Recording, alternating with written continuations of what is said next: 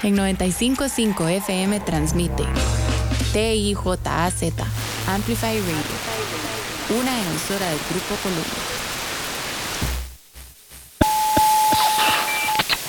La denuncia, la denuncia parte de un TikTok que existía y que andaba ahí. O sea, perdone, señor ministro, volvemos al cuento de los TikTok. Costarricenses están escuchando la magnitud del problema en el que estamos y ahora resulta que nos basamos en un TikTok. Por Dios. La denuncia parte de un TikTok. Los pobres no se organizan. Fue un error personal mío. Ninguno de estos proyectos de ley buscan un fin recaudatorio fue un error personal mío. Es un paquete para hacer más justo el sistema tributario. Fue un error personal mío. Y a partir de la aprobación de este proyecto de ley vamos a contar con una serie de herramientas modernas para luchar contra los paraísos fiscales. Fue un error personal mío. Amplify Radio presenta Ciudad Caníbal, el efecto secundario de la información.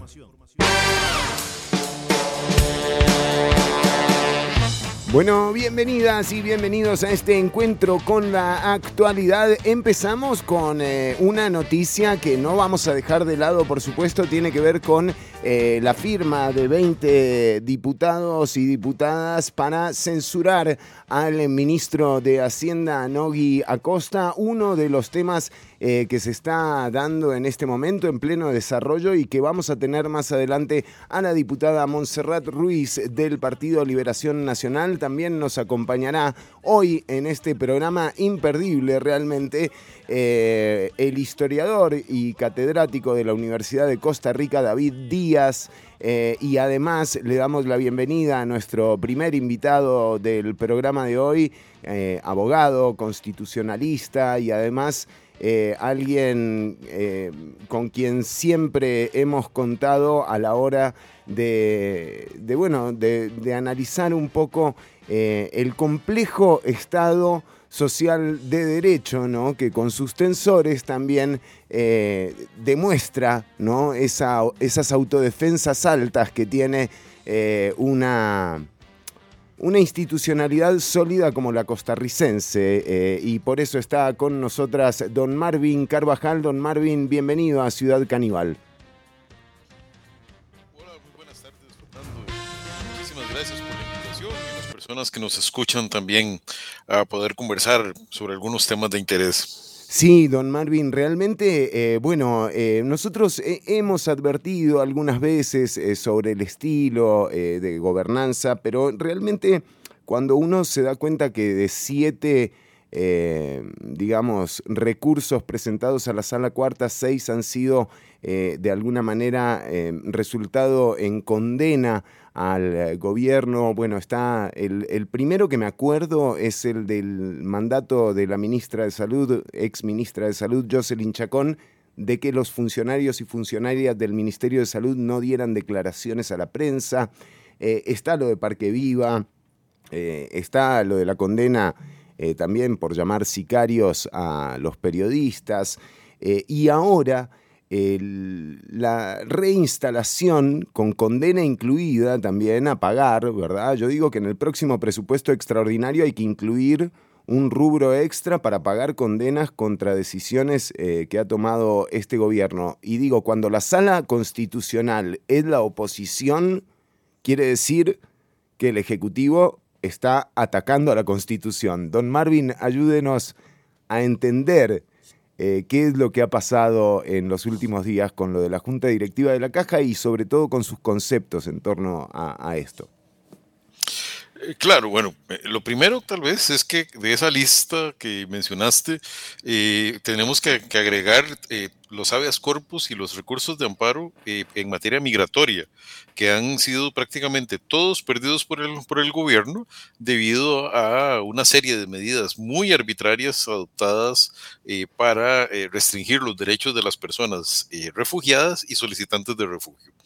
es cierto, hay una gran cantidad de decisiones en las cuales el Ejecutivo ha sido condenado y definitivamente debería servir el mensaje no para salir a atacar magistrados y magistradas de la sala como, como para, como sucedió el día de ayer, sino para determinar en qué están fallando las políticas públicas, por qué eh, tantas veces la, la, sala, la Contraloría, la Procuraduría, eh, la Defensoría de los Habitantes han cada vez más encontrado eh, vicios de legalidad en actuaciones del gobierno. Pareciera que debería tomar su tiempo el gobierno para, para determinar en qué está fallando y tratar de hacer las correcciones, en vez de ir a criticar al árbitro por las decisiones que fueron adoptadas.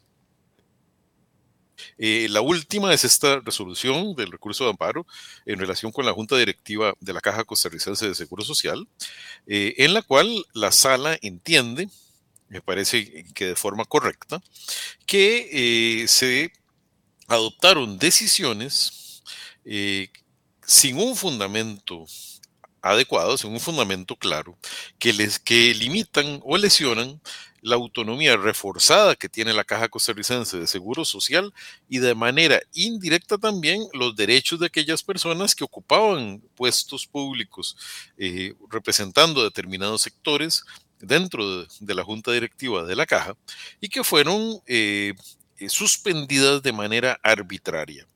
La sala constitucional revisa esos acuerdos y los anula. Anula el acuerdo de suspensión. Mm. A partir de ese momento, a partir del día de antier, eh, con solo que alguien vaya a la sala y pida una certificación del por tanto de la resolución y lo lleve al Consejo de Gobierno y lo lleve a la, a la Secretaría de la Caja Costarricense de Seguro Social, eh, de inmediato eh, se deben tener por destituidos los, los directivos de facto que fueron puestos por el, por el gobierno y reinstalados aquellos que fueron suspendidos de manera ilegal por parte del gobierno. Eh, esta situación es, preocupante porque implica una, injerencia en una institución tan importante como la caja, con una autonomía reforzada por el constituyente precisamente para proteger la, importante función que realiza la Caja Costarricense de Seguro Social, eh, pero además, pero además es, es eh, muy preocupante por eh, todas las decisiones que ha tomado la Caja Costarricense a lo largo de todos estos meses. Claro. Eh, incluso hoy sesionó la, la, Junta Directiva. Entiendo que la Junta Directiva, con la conformación anulada por la sala, sesionó el día de hoy. Eh, y eso puede generar una gran cantidad de conflictos y una gran cantidad de, de dudas acerca de la validez de los actos que allí se hayan tomado. Bueno, recordemos que eh, don Novi Acosta, hoy eh, mocionado para ser censurado en la Asamblea Legislativa o por la Asamblea Legislativa, ¿esto qué quiere decir? Bueno, eh, que la Asamblea Legislativa, el primer poder de la República, perdió la confianza en el ministro de Hacienda, nada más y nada menos. Veremos cómo resulta la votación, pero esto es un golpe que no se da siempre, o sea, un voto de censura de la Asamblea Legislativa no hay que tomarlo a la ligera eh, si realmente se llega a dar esto, van a ser de los pocos que entrarán a la lista de ministros eh, censurados. Y cuando uno habla de Hacienda, bueno, esto... Eh, no, no se deja pasar así nomás, don Marvin. Pero decíamos, don Nogui Acosta anunciaba un acuerdo a través del cual se le pretendía pagar a la caja luego de que dos semanas antes hayan dicho que la caja estaba quebrada, que no sabían cuánta plata le debía el Estado a la caja. Digo, hay una serie de eh, inconsistencias eh, que también hacen que medidas o que fallos como el de la sala constitucional sean totalmente predecibles, ¿verdad? Porque hay una clara torpeza en la acción, eh, en la gestión. Son predecibles, en realidad pareciera que uno nada más eh, se imagina cuándo van a venir las siguientes resoluciones condenatorias, eh, pero no si las habrán. Claramente las habrán y en cantidades nunca vistas. Sí, sí, sí. Eh, y, sería muy simplista y muy, muy poco razonable entender que hay una, cantidad importante de condenatorias porque la sala constitucional trata de, atacar al gobierno o algo por el estilo. Eh, es, es, demasiado, eh, de, de, demasiado eh, poco relevante un argumento de esa naturaleza. Y bueno, realidad, y otro de... Es un montón de actos ilegales. Claro, claro. Eh, y justamente entre, entre las situaciones que se dieron luego del fallo está la de la ministra de la Presidencia, Natalia Díaz, que salió a decir que iba a revisar el fallo. Pero bueno, ¿por qué no nos explica?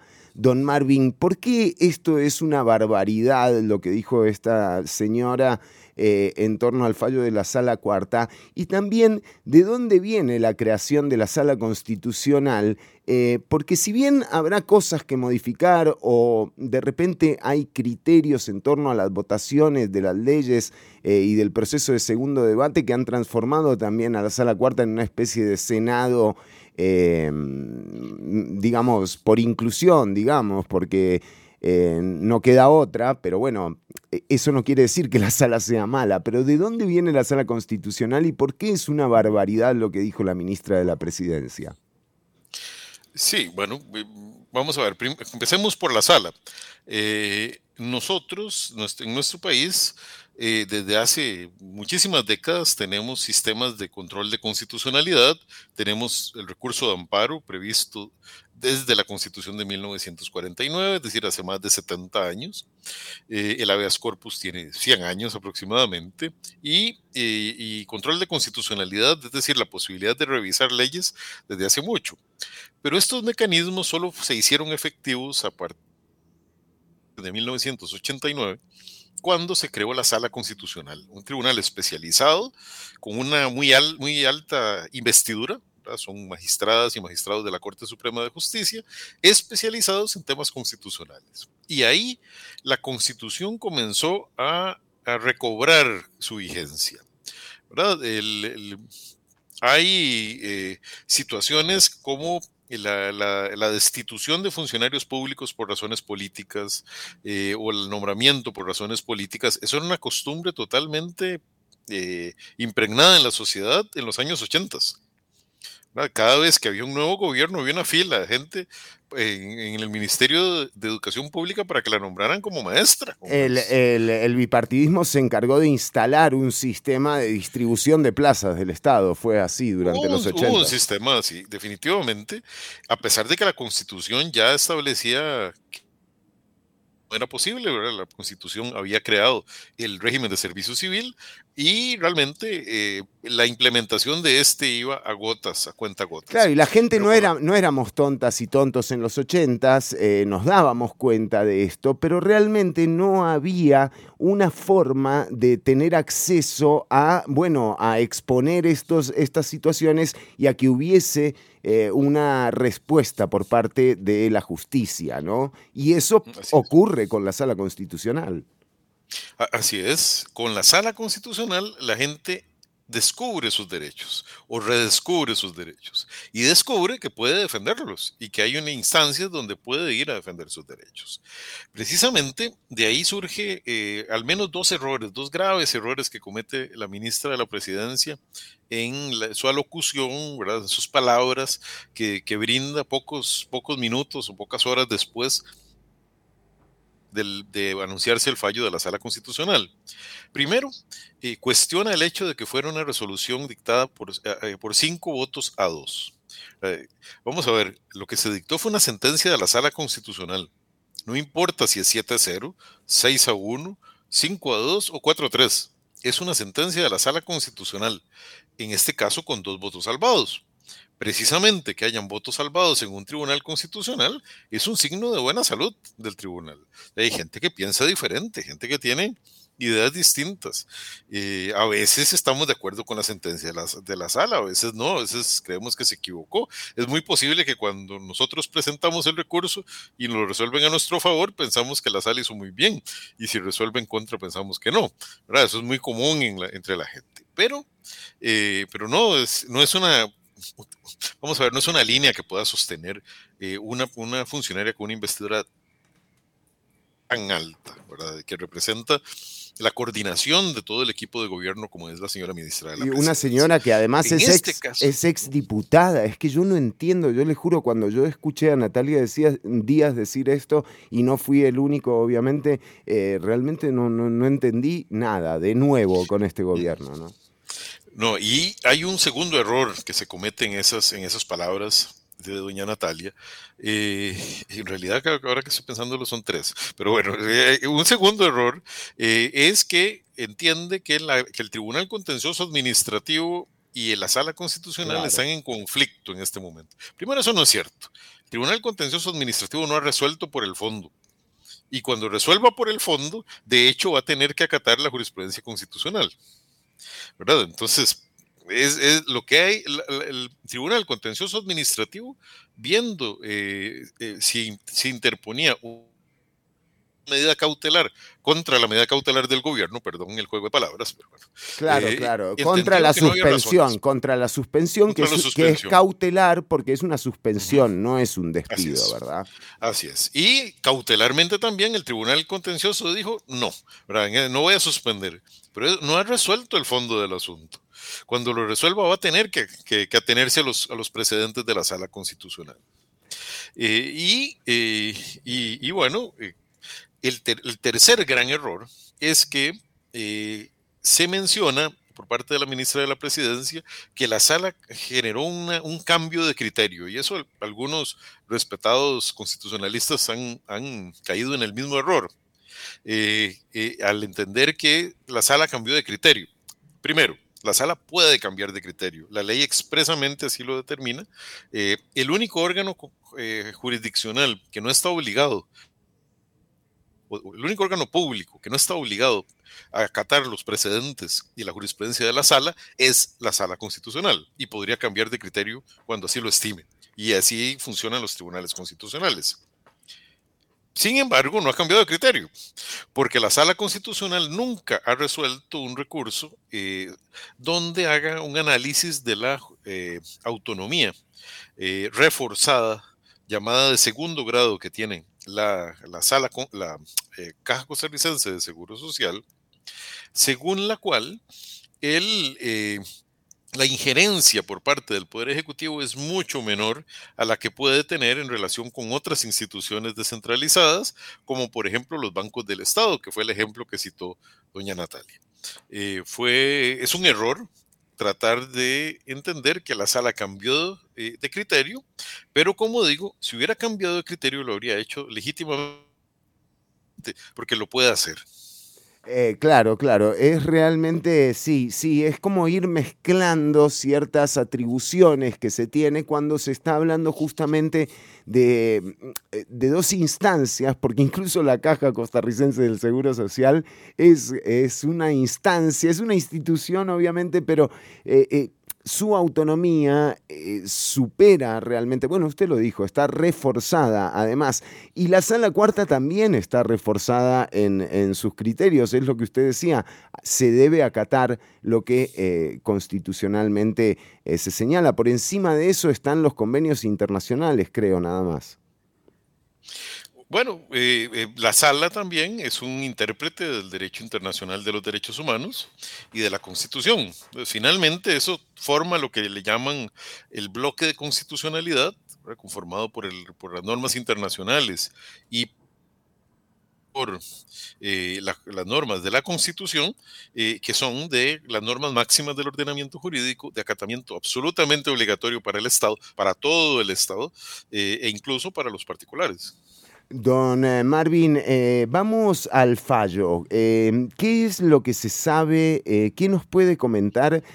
Porque hay un par de aspectos que son clave en todo esto. Tiene que ver con los acuerdos a los que llegó la Junta Directiva, que además quedan, digamos, espurios totalmente, ¿no?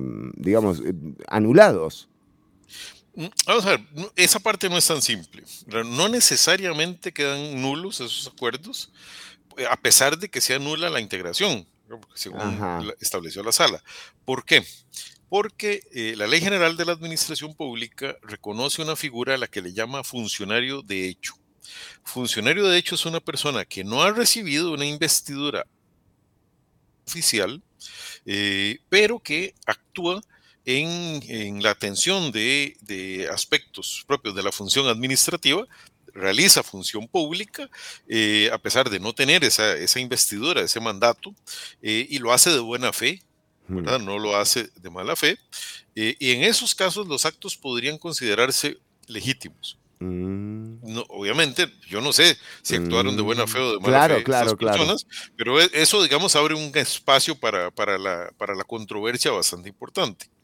Otro aspecto es que eh, los actos eh, nulos, si no fueran absolutamente nulos, y me parece que en este caso no lo serían, eh, podrían ser convalidados. Es decir, la junta directiva. Votar de nuevo. Legalmente, votar de nuevo ya con la conformación que legalmente debe tener. Claro votar y si los ratifica debería considerarse que, ¿verdad? que fueron convalidados. Entonces, eh, ah, bueno, y hay que hacer una, una trazar una línea. Hace dos días, hace solo dos días, eh, se dio el anuncio de la sala. Y hoy la Junta Directiva de la Caja Costarricense de Seguro Social sesionó. tenemos que entender que cualquier persona que haya actuado en esa Junta Directiva de hoy, sin sabiendo que la sala constitucional consideró que su mandato es ilegal e inconstitucional, no puede entenderse que actúe de buena fe.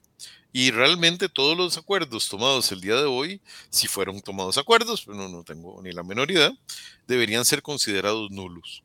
Eh, y eh, bueno, eh, sin Qué curioso, ¿verdad? Porque mire, aquí pasa algo y usted, obviamente yo no soy abogado, pero con lo poco que uno se ha enterado gracias a gente como usted, don Marvin, que muy generosamente nos prestan el tiempo como para entender un poco mejor eh, estos temas que no son nada sencillos eh, de, comprender. Em, digo, acá se da algo curioso. Eh, la sala, a partir, o sea, del fallo para atrás, reconocería, digamos, reconocería, no sabemos si esto va a ser así, eh, los acuerdos tomados, porque bueno, porque justamente no había eh, fallado. Sin embargo, la inconstitucionalidad se da en el nombramiento. o sea, es. raro, ¿no? Es, es una... Sí.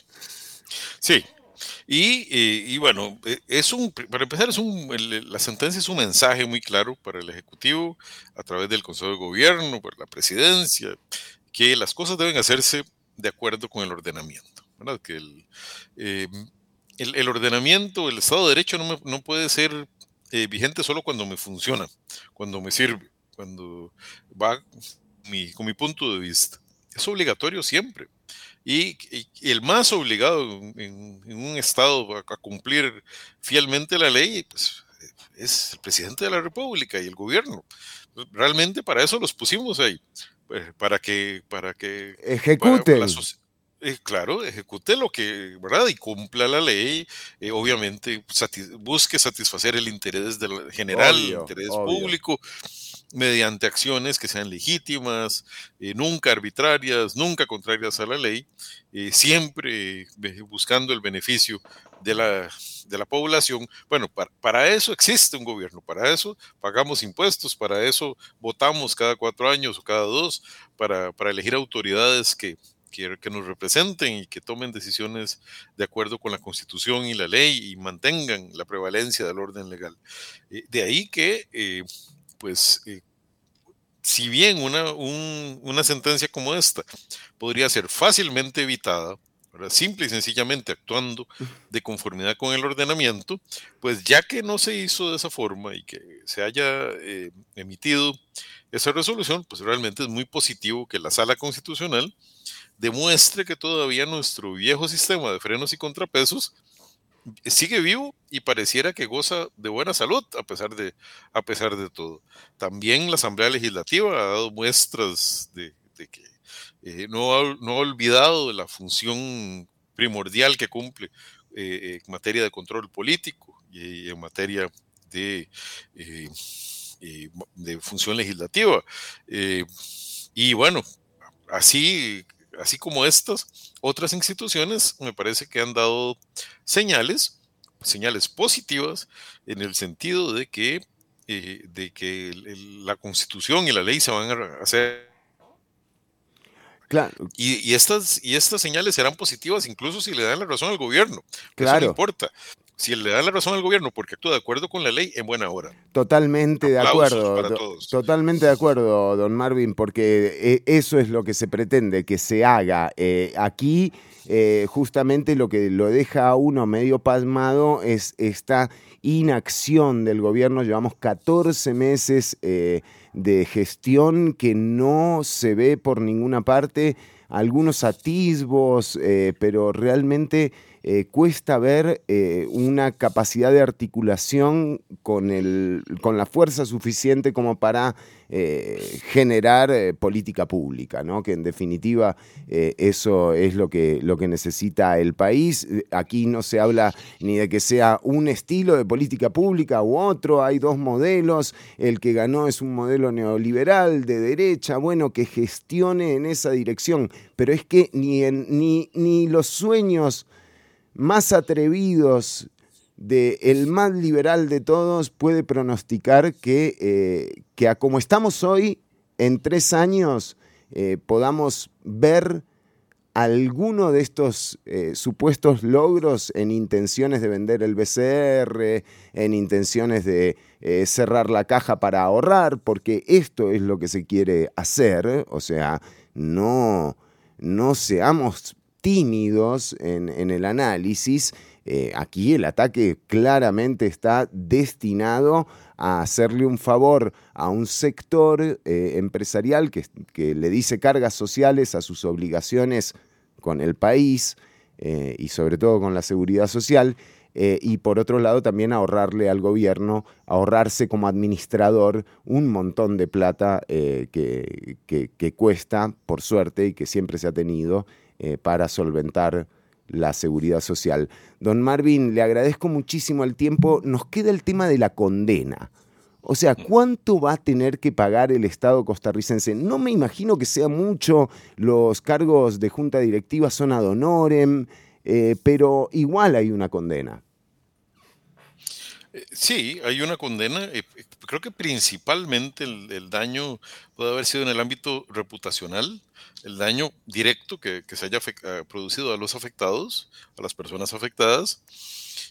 Habría que determinar si no se produjo un daño social también, si se tuvieran que anular acuerdos. Eso sí podría incrementar muchísimo las cifras, pero si fuera el daño personal es relativamente acotado.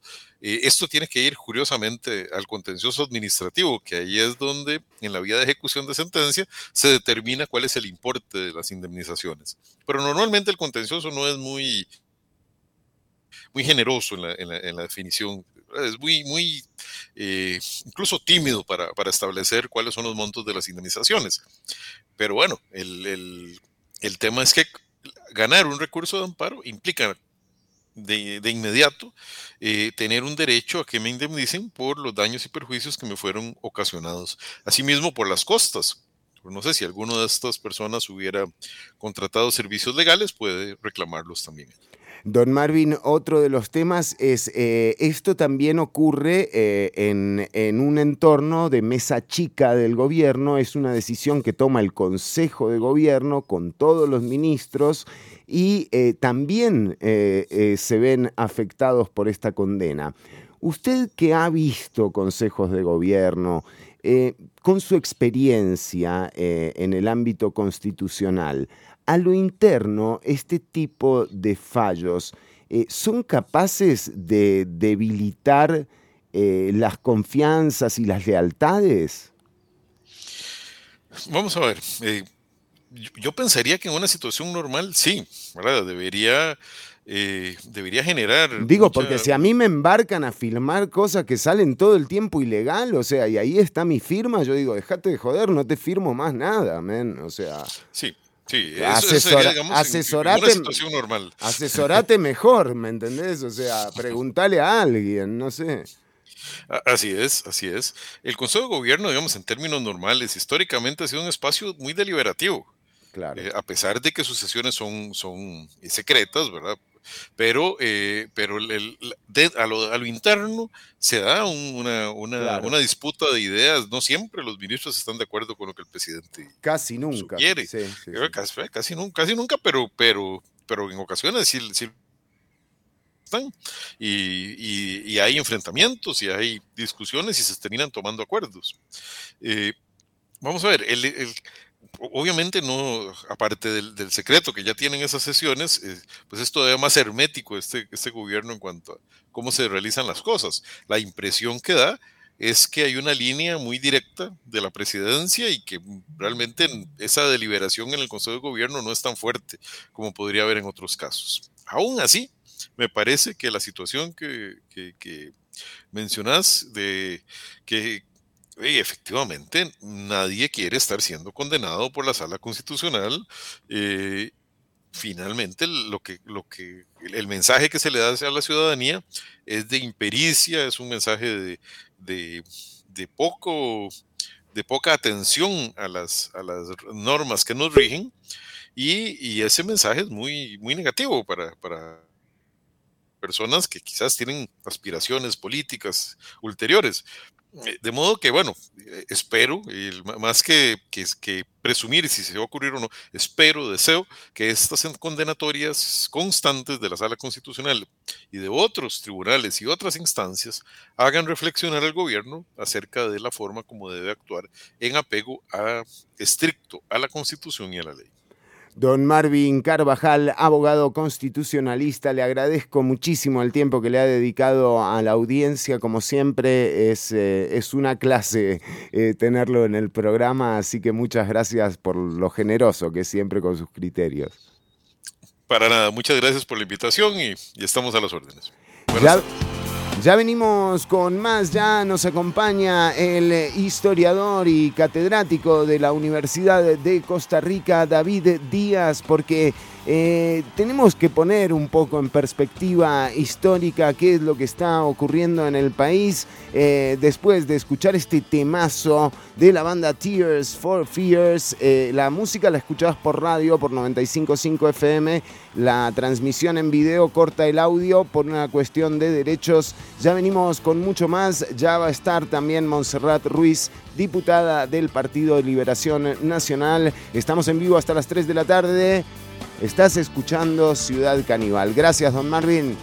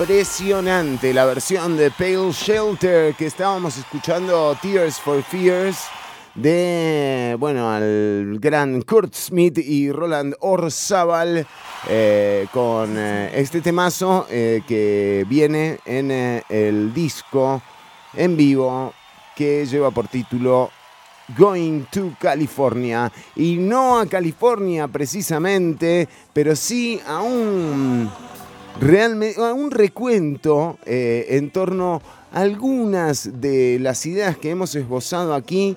Hemos dicho en el programa ya eh, un par de veces que, que bueno, que mm, jornadas 4.3, eh, el tema de la caja costarricense del Seguro Social, los recortes en la educación, eh, no casualmente fueron instalados a partir de lo que conocemos como el pacto social en 1943 y para charlar sobre eh, la historia y siempre también otro, otro de los lujos que nos damos aquí en el programa. Hoy nos acompaña el historiador y catedrático de la Universidad de Costa Rica, David Díaz. David, además guitarrista, ojo, ¿eh? Apenas tengas la grabación, pasámela que lo, lo pasamos, ¿eh? La canción. Vale, vale, Fernando. Un gusto estar con vos acá. Un lujazo nos vamos a dar con la audiencia. Eh, David, eh, realmente comentanos un poco, eh, con don Marvin, nuestro invitado anterior, le decíamos, bueno, ¿de dónde sale la sala constitucional? ¿De dónde sale esto que tanto nos llenamos la boca hablando del pacto social? Bueno, en Costa Rica hay que destacar que la relación entre lo que podemos llamar, grosso modo, la élite política, económica, aquellos que han tenido el poder desde el siglo XIX, con lo que podríamos llamar las clases subalternas o populares, eh, la mayoría de la población, ha sido un tipo de relación de acercamiento más que de confrontación. Y eso es así, eh, fundamentalmente porque eh, Costa Rica eh, al momento de la independencia era un territorio con muy poquitas personas. No era el caso guatemalteco ni tampoco el caso salvadoreño. Y además, esas poquitas personas que vivían en el Valle Central de Costa Rica, ¿Esto es 1821? sí, sí, década de 1820, 1830. El dato que tenemos hacia la guerra contra los filibusteros en 1856, cuando ocurre la este, peste por el cólera, es de alrededor de 100 mil personas. Tenía Costa Rica apenas. Y hay que recordar que Costa Rica llegó a tener un millón de personas apenas en 1956. Es decir, 100 años después de, de esa guerra. Entonces era, era muy poquita gente. Eh, la frontera agrícola, es decir, la gente tenía la, la posibilidad de seguir viviendo del campo eh, en su finca, eh, irse, retirarse hacia regiones inhóspitas y cosechar lo que se iba a comer y criar allí a su familia. Esa frontera agrícola estuvo abierta hasta inicios del siglo XX. Entonces, la única manera que tenían las élites realmente para que estas personas trabajaran en lo que a ellas les interesaba, que a partir de la década de 1840 fue sembrar café, recolectarlo y comercializarlo, eh, era a través de medios eh, eh, pacíficos, a través de pacto, de un pacto social con esas personas, no a través de el ejército o la milicia presionándolos, como ocurrió en muchas partes de América Latina. Entonces, eh, ese pacto social tuvo que adecuarse a las condiciones materiales. No vamos a decir que es que Costa Rica ha tenido una élite más pacífica o este, eh, más cercana a las, a las personas, pero sí eh, que además el tipo de relación que se estableció permitió que se le pusiera mucho énfasis desde la segunda mitad del siglo XIX a dos medios que no eran eh, militares. Uno, la educación y el otro, la salud pública. La educación pública y la salud pública se convirtieron entonces eh, desde la segunda mitad del siglo XIX en dos recursos importantes que tenían estas élites. La educación porque eh, muy pronto comprendieron que era más fácil eh, tener eh, control de la población a partir de este, centrarlos en espacios educativos y enseñarles a leer y a escribir.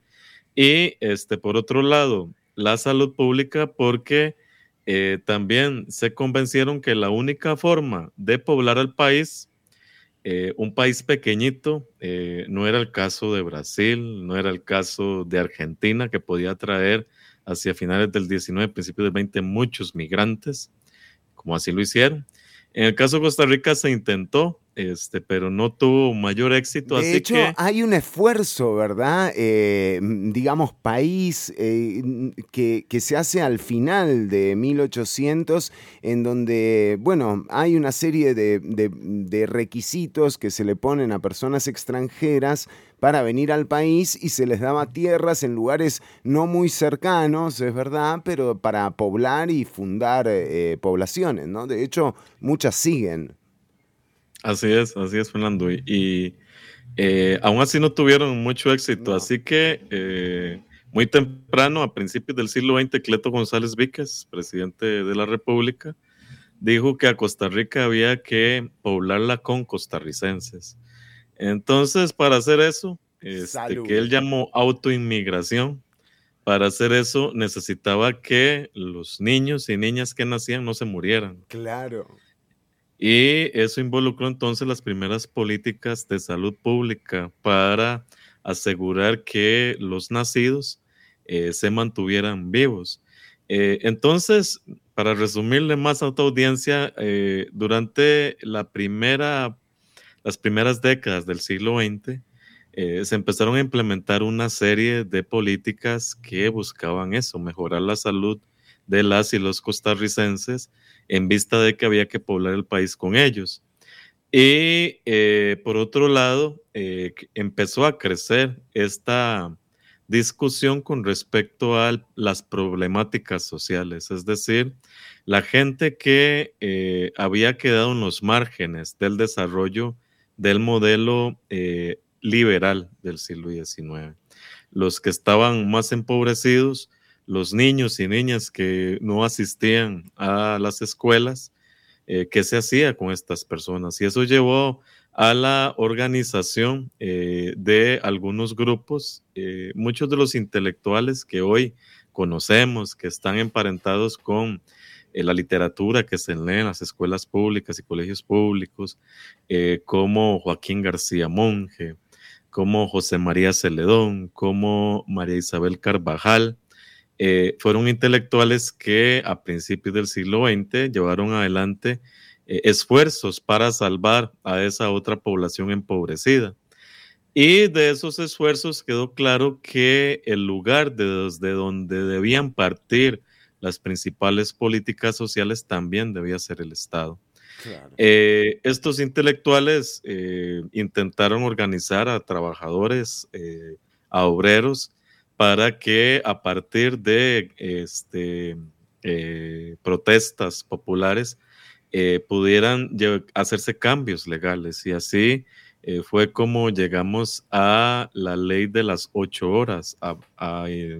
durante todo 1920 hubo protestas, movilizaciones para que se llegara a una ley de parte del Congreso eh, en la que se establecía que eh, las personas, eh, los trabajadores, debían trabajar un máximo de ocho horas y además establecía horarios específicos si se trataba de trabajadores nocturnos y también pensando en las labores semanales. ciertamente eso no cubría a toda la población laboral, pero sí fue un gran logro que permitió que durante la década del 20 eh, hubiese más protestas para reclamar más políticas sociales.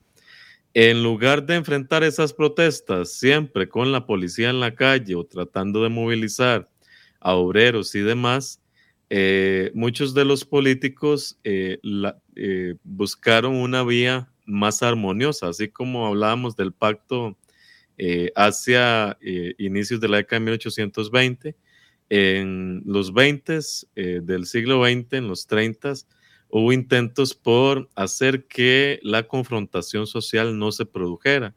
Y de esos intentos salieron eh, nuevas leyes, como la eh, ley de creación del Banco de Seguros, que lo que intentaba era salvar a los trabajadores que por algún tipo de accidente laboral se quedaban sin trabajo o bien no podían laborar durante ese periodo. Eh, y bueno, con, con, mi colega Ronnie Viales nosotros analizamos eh, muchos eh, juicios por accidentes del trabajo entre finales de los 20, principios de los 30. Y realmente, Fernando, lo interesante es que en un 90% de las resoluciones de esos juicios amparaban al trabajador. Y solamente en muy pocos casos se podía probar que el trabajador había mentido o había inventado eh, un accidente para cobrarle a, su patrono. Y eso, eh, ese porcentaje alto de, ayuda a los trabajadores, eh, este, además se aplicaba independientemente de si el patrono era un gran cacique que tenía grandes plantaciones, de si era la United Fruit Company, independiente de si era el Estado el que incurría en este, el juicio laboral. Y de hecho, eso llevó a que se creara también el primer, tribunal del trabajo, eh, es decir, el tribunal eh, que se entendía que era un espacio legal con jueces laborales que se encargaran de dirimir los conflictos sociales. Ciertamente eso reducido todavía a ciertos espacios, pero ya anunciaba lo que eh, un eh, empleado de el Ministerio de Gobernación escribió en una memoria eh, de ese ministerio o secretaría en 1939, que era que Costa Rica necesitaba un nuevo pacto social que debía expresarse en un código de trabajo. Eh, entonces. ¿Quién es el eh, ministro? Este, no, es, es un eh, secretario que participa del gobierno de León Cortés. y, mira en qué gobierno participa, ¿no? O sea. A, pesar de que es, es, un gobierno, ya sabemos que ha sido tachado de como eh, filo fascista, bueno, como muchos este, gobiernos latinoamericanos de, la, década del 30, no hay pues una particularidad. Claro. Pero sí, este, este señor, no recuerdo ahorita el, nombre. No importa, perdón, David, de Apellido, eh, de apellido Bonilla. Este, muy...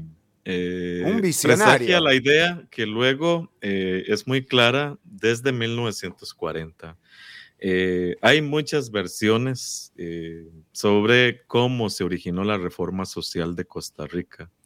La reforma social para los oyentes y las oyentes es eh, esas políticas sociales que se aprobaron entre 1940 y 1943, que incluyeron la apertura de la Universidad de Costa Rica, la creación de la Caja Costarricense del Seguro Social, la eh, inclusión de un capítulo de garantías sociales en la constitución política, eh, la emisión de un código de trabajo y otras políticas más pequeñas, pero no dejan de ser significativas, como el calzado de escolares, la repartición de calzado para escolares, eh, o bien la creación de las primeras viviendas populares por parte del gobierno eh, entonces es un conjunto de políticas sociales que, eh, bueno, traen la visión de, eh, por un lado, impedir que en Costa Rica el Partido Comunista, que se había fundado en 1931, tuviera un eco social más fuerte como el que ya estaba teniendo, porque era el segundo partido más importante ya hacia principios de la década de 1940. Eh, y segundo, eh, enfrentar las contradicciones eh, entre la explotación laboral y la movilización social, que desde la perspectiva de muchas personas podía llevar a Costa Rica a una inestabilidad social y política. Entonces, pues decía que hay muchas interpretaciones de dónde salió la reforma, quién se le ocurrió. Como es algo que ha tenido tanto impacto en Costa Rica, eh, muchas personas se declaran los padres de tal o cual ley.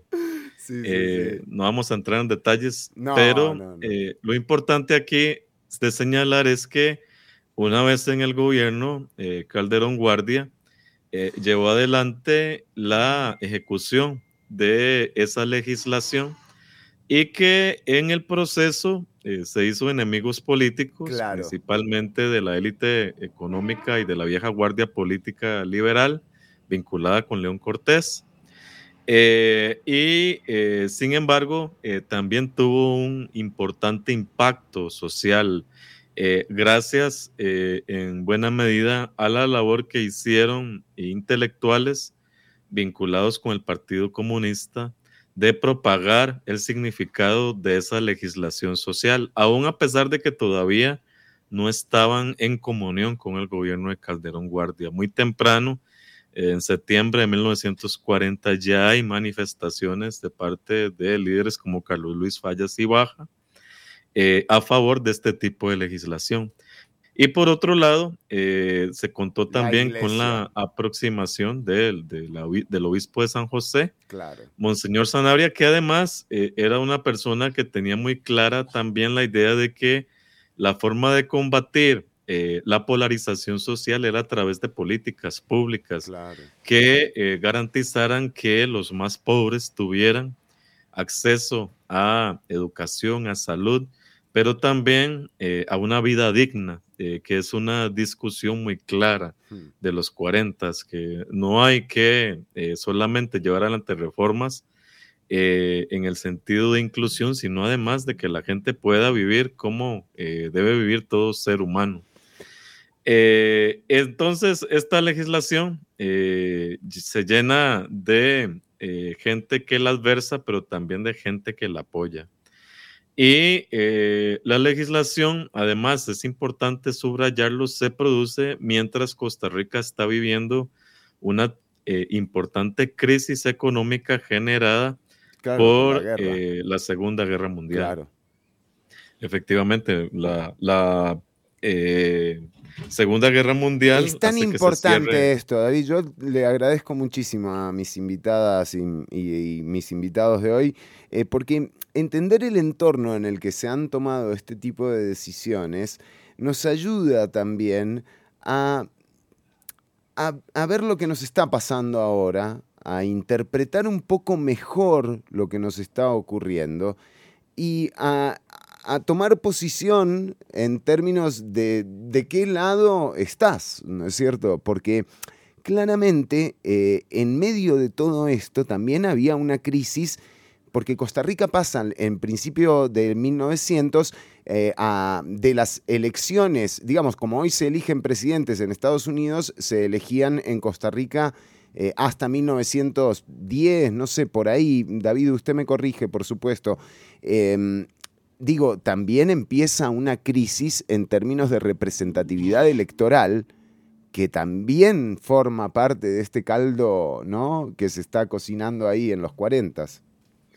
Sí, parte de, aquel primer pacto del que hablábamos, este, el pacto este de, eh, finales del 19, fue también la integración eh, muy eh, pronta de los votantes en la discusión sobre las elecciones. Costa Rica hizo varias reformas electorales que llevaron, por un lado, a la concreción del voto directo, que es lo que estabas diciendo, que se logra en la década de 1910 y del voto secreto, que también este, es, una, es una gran, este, es un gran avance en la década de 1920.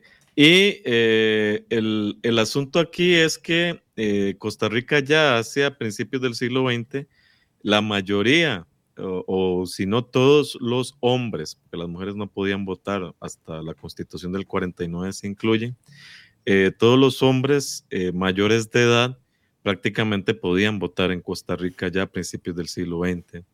Y eh, la capacidad de movilización de los partidos de esos votantes eh, se desarrollaba no como se había pintado en el pasado, de que una persona decidía por quién votaban todos, porque era el jefe o el patrón o lo que sea, sino que ya hay campañas eh, políticas eh, prácticamente clientelares en los que los votantes dicen, bueno, queremos, eh, necesitamos puentes, caminos, etcétera, y aquellos que podían cumplir, pues eran políticos que probablemente obtenían esas votaciones.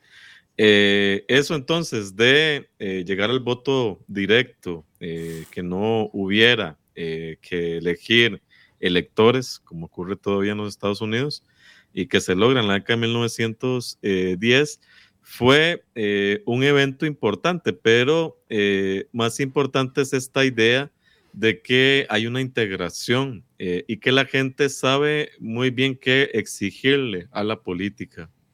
De forma que en los 40 este pacto del que estamos hablando experimenta esta reforma. Eh, llegar a un pacto político, social, en un momento de crisis es algo muy difícil, ciertamente. Eh, ah, por ejemplo, la, apertura de la Universidad de Costa Rica eh, despertó inquietudes, volvieron las discusiones de cuando se cerró la universidad en la década de 1880 eh, que decían que Costa Rica era un país agrario, que lo que tenía que producir era peones y campesinos y no pensar en nada más que eso, para qué vamos a tener una universidad. Pero aún incluso científicos de talla eh, este, importante dentro de Costa Rica creían en 1940 que no era un buen momento para crear una universidad por culpa de la crisis económica.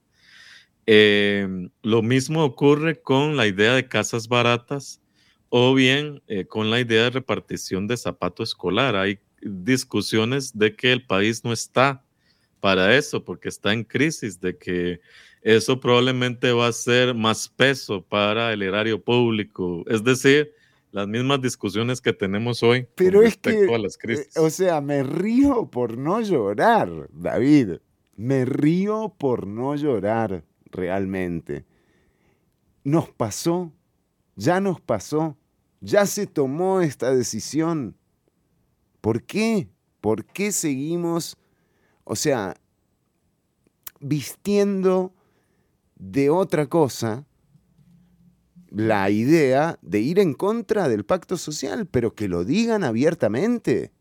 Díganlo abiertamente, señores de la política. Ustedes van en contra de todo con lo que nos han criado con lo que nos han educado, es que cualquier persona que haya ido a la escuela en Costa Rica, que haya recibido dos clases de cívica, sabe que esto fue lo que diferenció al país del resto de América Latina. Em, perdón por, por interrumpirlo, David, pero es que realmente...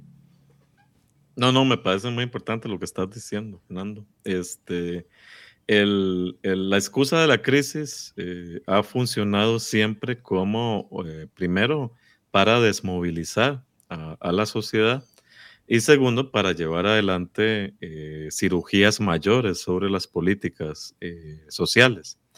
En este caso fue al revés. en la medida en que la crisis se profundizaba, Incluso el gobierno de Calderón Guardia tuvo problemas para pagar salarios públicos en 1941, en 1942. Debió pedir préstamos a eh, bancos estadounidenses para poder hacer frente a eso.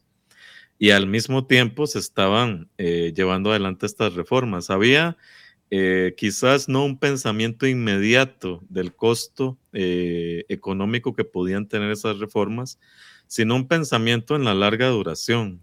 Eh, en otra parte, hemos señalado que los liberales costarricenses del siglo XIX querían convertir a Costa Rica en una Gran Bretaña, pensando en la inclusión política, en el libre comercio, en el desarrollo económico, etcétera, y en la educación también.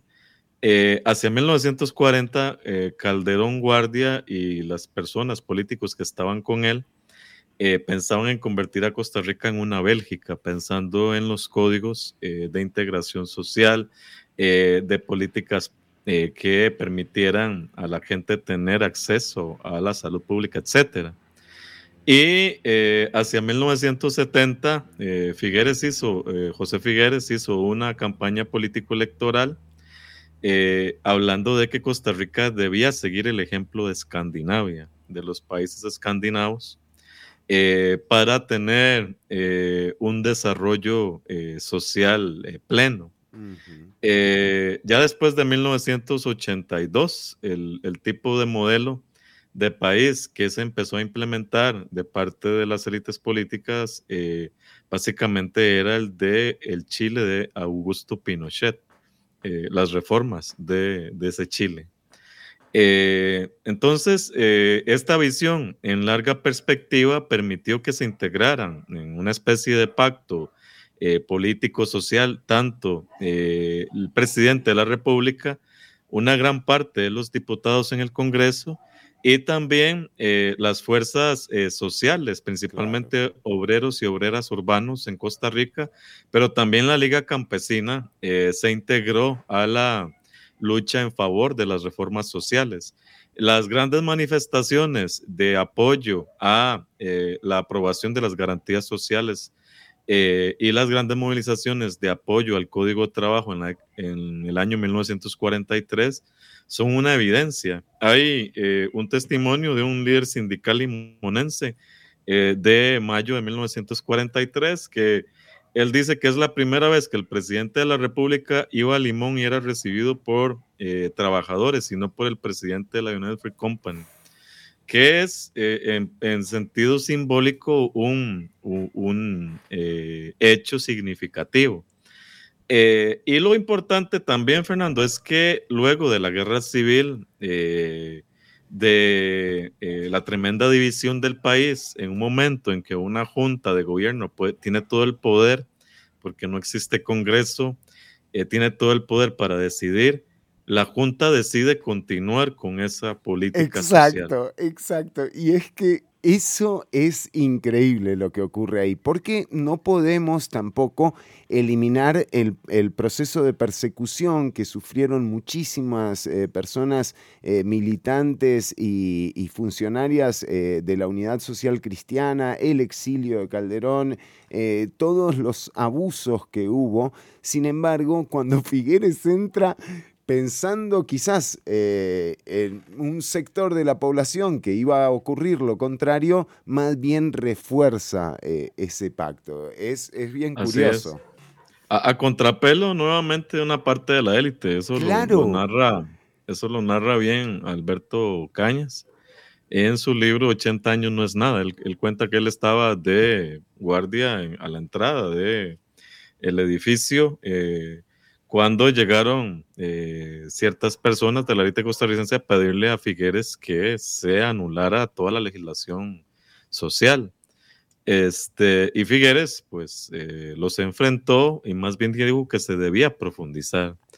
Eh, el espíritu de los tiempos incluso llevó a crear un proyecto de constitución política tremendamente avanzado, que sin embargo no fue aprobado por la Asamblea Constituyente. Eh, ese borrador de constitución política eh, existe, fue publicado, hay una copia en una biblioteca de la Universidad de Costa Rica. En él participaron eh, socialdemócratas. Qué dato, David, gracias. O sea, hubo un intento de constitución que la constituyente no aprobó y esa copia está en la biblioteca de la UCR. Así es, ese intento, ya allí estamos en plena Guerra Fría, ya es 1949.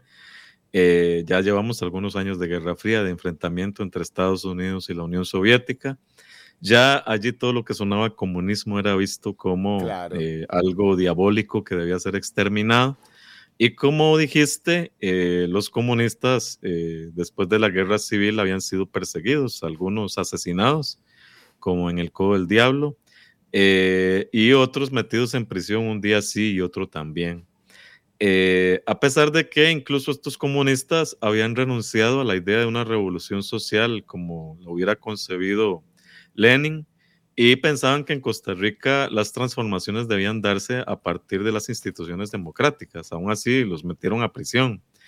Eh, y bueno, sin embargo, esta constitución era básicamente una constitución eh, que llevaba adelante una visión de Estado que eh, le daba la potestad al Estado de preocuparse por la gente y de dirimir disputas sociales a partir de la creación de instituciones públicas que se encargaran de la pobreza, de los niños en condiciones eh, de abandono, eh, de trabajadores este, sin, sin trabajo, etcétera.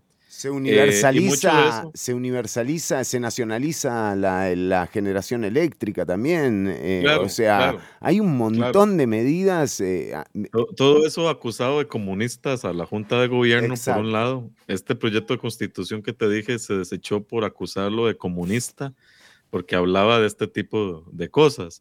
Pero afortunadamente eh, sí se mantuvo en la constitución del 49 las garantías sociales, el código de trabajo y toda la legislación social. Y luego de 1953 empezó un proceso de profundización de esas reformas. Eh, toda esa reforma eh, se llevó hasta los lugares más inhóspitos de Costa Rica.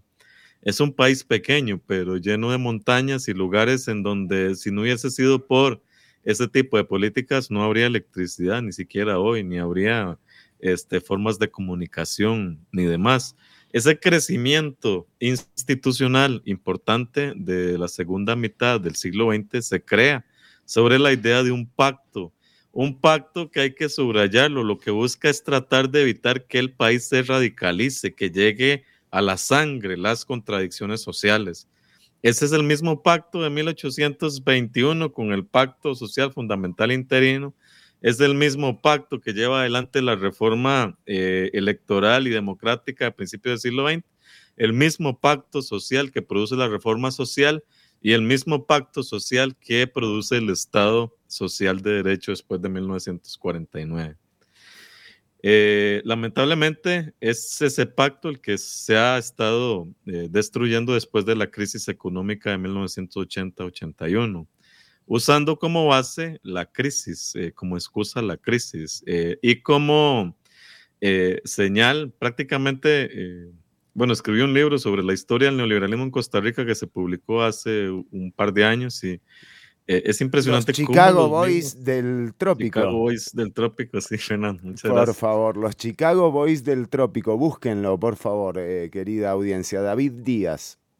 Y este, prácticamente son las mismas discusiones que hoy tenemos, eh, son esas que se dan a finales de los 70, principios de los 80, de que es insostenible la cosa pública, de que los empleados públicos son muy caros, que hay que eh, disminuir su eh, tamaño, de que hay que disminuir las instituciones públicas porque es una barbaridad, existen un montón y no sirven para nada, etcétera. Con eso eh, ganó las elecciones Rodrigo Carazo en 1978. Hmm. Pero es interesante cuando ya se prueba que ese tipo de discurso contra la idea de un pacto social no tiene réditos electorales, entonces eh, se busca otro tipo de salida para llevarlo adelante. Eh, los neoliberales, llamémoslo así de forma general, eh, a estos tipos de, políticos y economistas que trataron de cambiar esa estructuración institucional desde 1981, intentaron volver constitucionales estas reformas, pero no pudieron hacerlo. Así como se había aprobado una reforma de garantías sociales en 1943, en 1986, eh, un economista neoliberal propuso una reforma a la constitución que incluyera las garantías económicas. Las garantías económicas era básicamente lo que se aprobó durante el gobierno de Carlos Alvarado, que es la regla fiscal. Es decir, que el crecimiento del Estado eh, de su este, eh, gasto estuviera reglamentado constitucionalmente, de forma que eh, no se pudiera eh, este, aprobar algo que no fuera constitucional. la reforma fiscal no es constitucional en el sentido de que no está en la constitución, pero a veces en términos de aplicación parece tener más peso que la constitución misma, ¿verdad? Como lo hemos visto con el presupuesto para educación. Desde hace varios años, un presupuesto que está adherido al control de la regla fiscal Claro, la regla no está en la Constitución, el 8% de la educación sí, y no se ha cumplido más allá de del 2015. La educación ha visto cómo le rebajan eh, su presupuesto hasta un 4%, pero a eso sumale la inflación, a eso sumale los costos, a eso sumale que los salarios están congelados. O sea, digo, para que tengamos todo el panorama claro, ¿no? Así es, Fernando. Y, lo otro que está muy bien discutido por Juliana Martínez en un programa que le hiciste aquí en Ciudad Caníbal, este, es la crisis en la que han metido al sistema de seguridad social de Costa Rica, que es un sistema que a pesar de sus eh, problemas eh, es universal. Eh, es un sistema en el que la gente es atendida eh, sin preguntarle primero por la tarjeta de crédito para poderle administrar eh, algún medicamento. Este, tiene sus problemas reales que, sin embargo eh, han aumentado, como lo ha mostrado Juliana y otras investigadoras, por el uso que han hecho los políticos de la caja costarricense del Seguro Social como si fuese una caja chica del Estado a la que pueden sacarle todo lo que quieran sin necesidad de, pagárselo. Eh, la discusión que tenemos con respecto a la deuda del Estado costarricense con la caja debería interesarnos a todas y todos porque eh, de esa institución eh, dependió el desarrollo de este país, la seguridad social de este país, la posibilidad de que niños y niñas nacidos sobrevivieran, vivieran y tengan una esperanza de vida de más de 80 años. Eh, eso se realizó gracias a la existencia de esa institución. Es una institución eh, que forma parte del pacto social político de los 40, eh, que se profundiza con el modelo de Estado de Liberación Nacional y que sin embargo eh, ciertamente eh, es una competencia fuerte para cualquier institución privada que ofrezca seguros eh, y que ofrezca salud, ¿verdad? Porque realmente después de la reforma del 80, lo que se lleva adelante es un ensañamiento contra esa institucionalidad creada primero por la Junta de Gobierno. Casi todo lo creado por la Junta de Gobierno se desechó después del 80. Eh, y, lo, y, lo, hizo incluso el propio partido fundado sobre la Junta de Gobierno, Liberación Nacional, desechó la nacionalización bancaria, desechó este, el monopolio sobre las telecomunicaciones, etc. Eh, pero eh, ahora, desde hace unos años, el ensañamiento está con, con la reforma social. lo que señalabas hace un rato con respecto a las jornadas laborales. Eh, eso eh, está en contra del código de trabajo, pero también en contra de la idea de la salud de los trabajadores que, por la que tanto se luchó desde la década de 1910. Eh, las generaciones jóvenes probablemente no tienen un contacto fuerte con, con esas ideas, pero son ideas que volvieron habitables los estados en todo el mundo en donde se llevaron adelante en Europa, en los mismos Estados Unidos, a pesar de todas las limitaciones, y en América Latina, eh, la jornada de ocho horas fueron un símbolo, primero, del triunfo de la gente este, más necesitada, y segundo, la posibilidad de que esas personas no solo vivieran para trabajar, sino que tuvieran una vida, eh, que pudieran dedicarle horas a su familia o a sí mismos.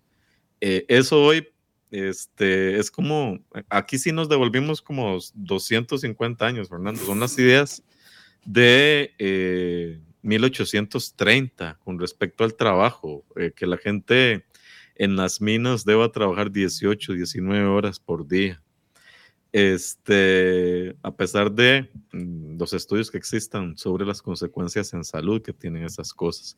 No es, eh, y, por otro lado, hay que insistir en esto, eh, el país está polarizado, eh, se sigue polarizando más y la clase política no está ayudando al respecto. buscan más bien los conceptos o, las formas de seguir polarizando eso. Y en un momento en que están transformando toda la estructura y eh, dejando de valer derechos laborales que existieron antes o formas de integración que existieron antes, el país se convierte en una bomba de tiempo. Eh, y bueno, eh, si, si ese es el lugar al que nos quieren llevar, como vos lo dijiste, que lo digan, porque la mayoría no vamos a poder tomar un avión hacia Miami con todas las joyas de la corona para vivir allí. La mayoría nos vamos a quedar a vivir acá y vamos a tener que enfrentar el país que tenemos, un país este, que además por el impacto de la pandemia eh, por COVID-19 ha visto eh, una tremenda crisis eh, educativa a la que nadie le entra. Este, Está allí, la han denunciado los mismos sindicatos educativos. se ve en este, la aplicación de exámenes de admisión de las universidades públicas, se ve también hace poco en eh, un análisis que se hizo el conocimiento de matemáticas de los estudiantes que ingresan a la Universidad de Costa Rica, eh, pero es como si no existiera. Eh, y eso tiene unas consecuencias fuertísimas. Lo más fácil, cierto, para un político es gobernar sobre una población inculta, pero también el crimen crece tremendamente en una población inculta. Y si a eso le agregamos la exclusión social, de muchos espacios, empezando por este, las costas, Limón, el Caribe, eh, Punta Arenas, el Pacífico, eh, lugares en donde se han establecido, este, eh, en donde el Estado prácticamente renunció a jugar un papel exactamente, importante. Exactamente, en esos lugares.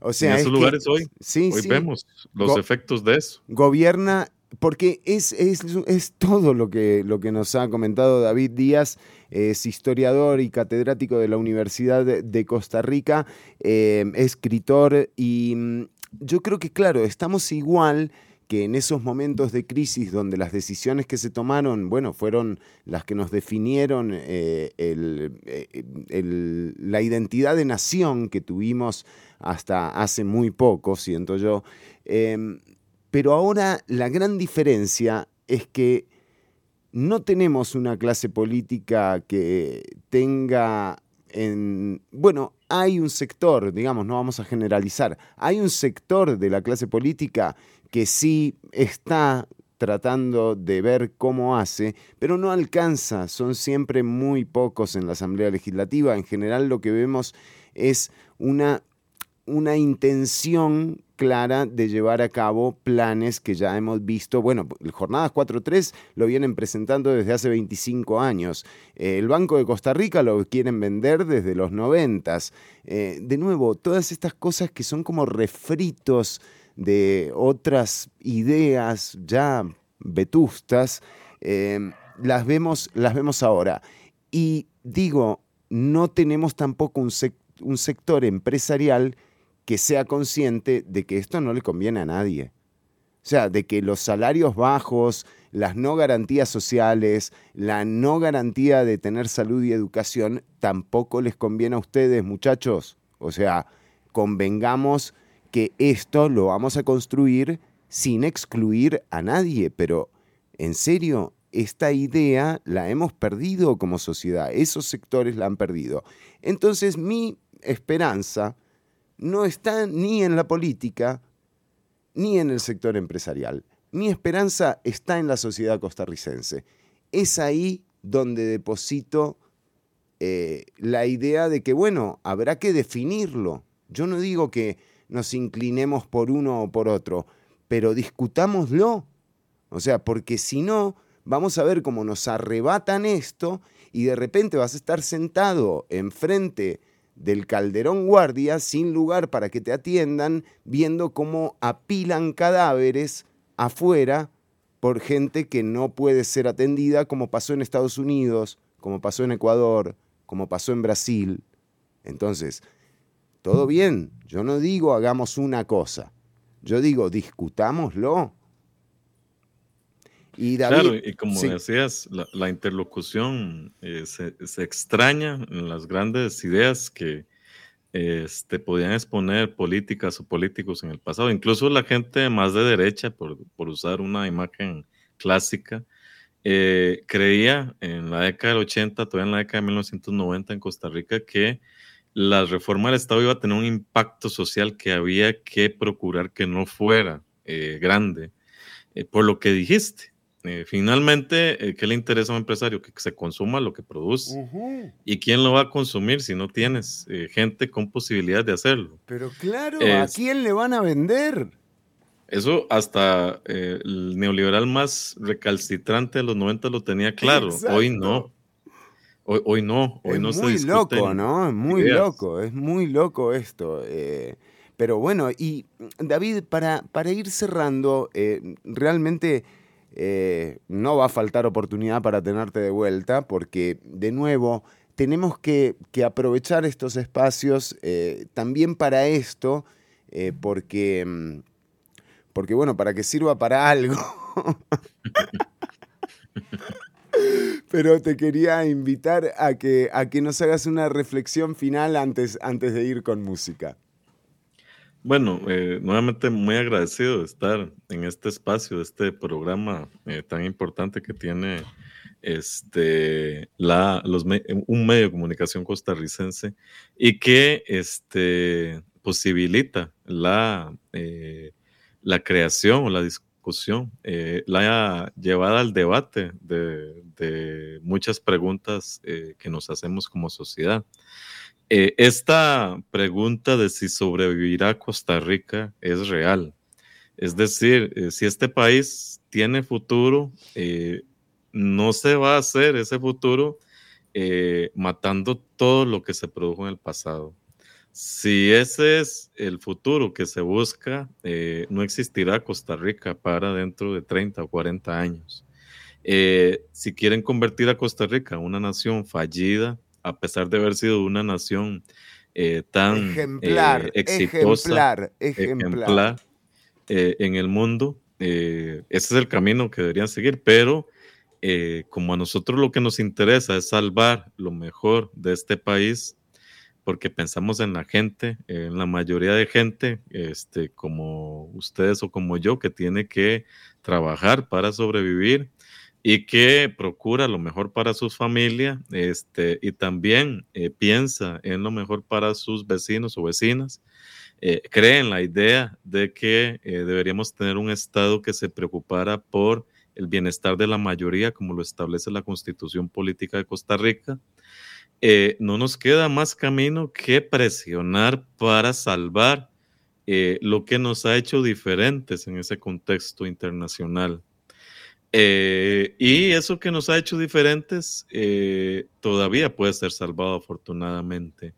Y las improvisaciones, quedar bien con instituciones de préstamos internacionales o quedar bien con empresarios locales de este, poco que tienen poco interés en la nación, eh, no, no, no es algo que los costarricenses y las costarricenses hayan hecho en el pasado.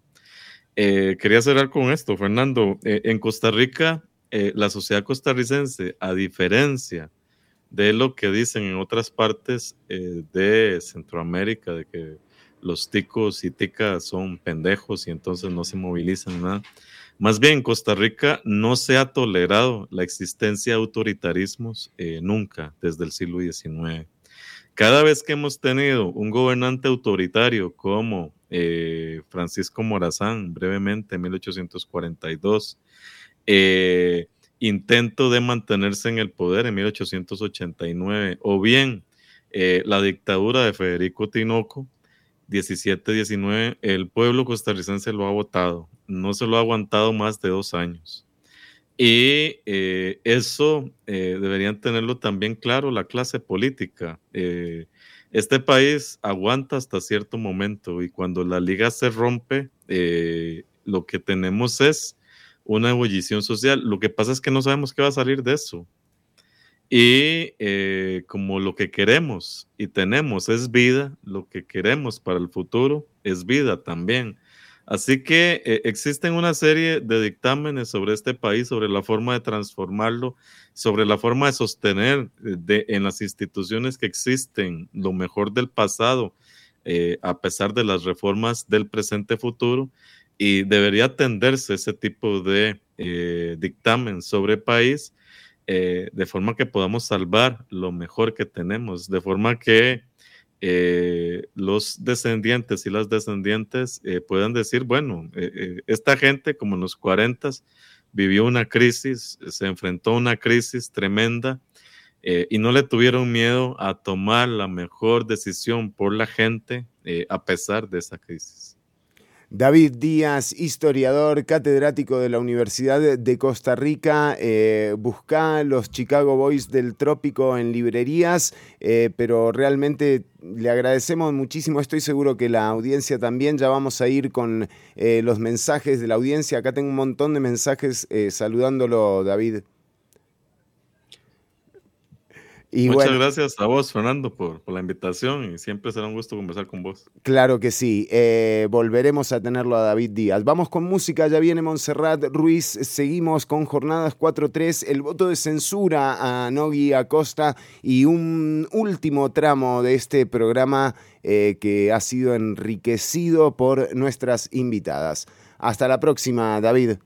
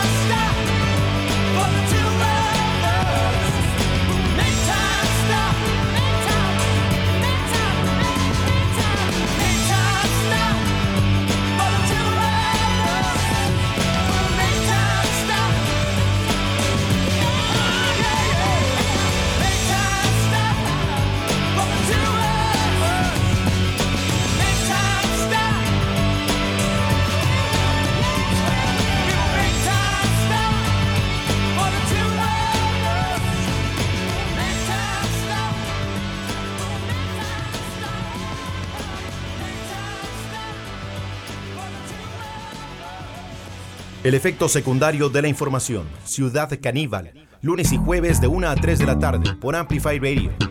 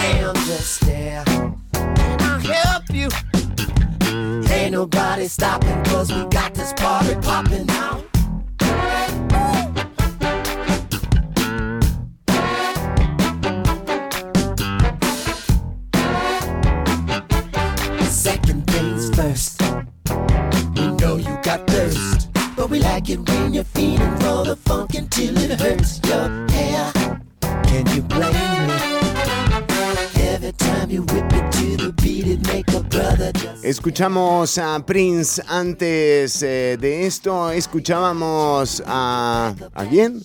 A Inexcess, correcto, sí, con el tema Not Enough Time, eh, temazos. Hoy acá en Ciudad Caníbal. Bueno, ya estamos por recibir a nuestra siguiente invitada eh, de hoy. Estamos en un ratito ya casi con eh, Ruiz, diputada del Partido Liberación Nacional. Vamos a compartir con la audiencia lo que ocurría eh, hace... No, ayer, eh, sí, ayer en, eh, en eh, la citación del señor Nogui Acosta ya se ha puesto a conocimiento una moción eh, de censura contra el ministro Nogui Acosta. Ayer le dijeron mentiroso, le dijeron de todo. Pero bueno, primero que nada recibamos a nuestra invitada, eh, la diputada de la Nación, Montserrat Ruiz. Eh, diputada, bienvenida a Ciudad Caníbal. Bueno, cuánta noticia, ¿eh? Muchísimas gracias, muchísimas gracias Fernando. Un placer estar por acá. De nuevo, saludar a todas las personas que nos están escuchando y bueno, compartir un ratito de todo lo que está aconteciendo en el país a nivel político. Bueno, y empecemos eh, quizás, eh, por supuesto, bueno, el monotema de, eh, de la discusión en torno a jornadas eh, 4-3, eh, que va encaminado en una especie de cinta transportadora, rechazando mociones conforme se van presentando, pero el clima parece ir también variando a lo interno de la Asamblea. Eh, cuéntenos un poco usted que está viviendo el día a día de esto. Bueno, ha sido muy complicado, Fernando, en el espacio de unas sesiones extraordinarias, el poder estar concentrados en un solo proyecto que, por ejemplo, y particularmente para mí, no tiene sentido. Creo que lo habíamos hablado la vez pasada. Eh, la Costa Rica que estamos necesitando hoy requiere acciones inmediatas, constantes, urgentes, donde jornadas 4 por 12 no necesariamente es esa solución extraordinaria que se requiere para este momento.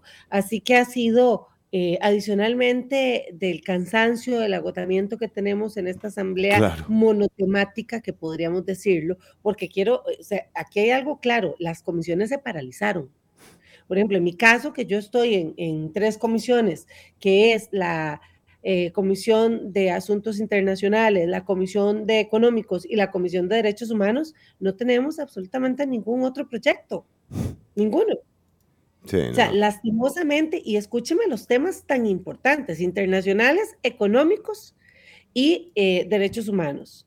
O sea, el país está paralizado en un proyecto de 23 años, en un híbrido de muchísimos pensamientos ideológicos, eh, generacionales, eh, absurdos, porque ya vimos esta semana también las declaraciones de la eh, nueva defensora de los habitantes con respecto al criterio de este proyecto, un proyecto completamente regresivo para los derechos laborales de, Costa Rica y derechos humanos también. Entonces, eh, ha sido muy complicado. Las discusiones también se han tornado mucho en el día a día de lo que, del acontecer, de, del, accionar del Ejecutivo con respecto a problemas como, por ejemplo, el tema de la caja. Lo vimos ayer también en la comparecencia del, ministro de Hacienda con el, el famoso megacaso eh, expuesto y, bueno, terminamos siendo una asamblea legislativa a merced del mediatismo político que quiere hoy interponer un ejecutivo que no tiene ni la menor idea qué hacer con el país. Y eso es eh, lo más preocupante eh, que uno se encuentra. De nuevo, no tiene que ver con apoyar o no eh, una política pública determinada, sino más bien con la realidad que te presenta una administración que lleva 14 meses, pero que lo único realmente eficiente que ha hecho es aumentarle el salario a sus ministras y a sus ministros. Diputada, le quería preguntar, eh, ¿está lista la moción eh, de censura contra el ministro? Esto no es poca ya cosa. Tenemos la, ya, ya, la tenemos, ya en estos momentos, eh, el día de hoy.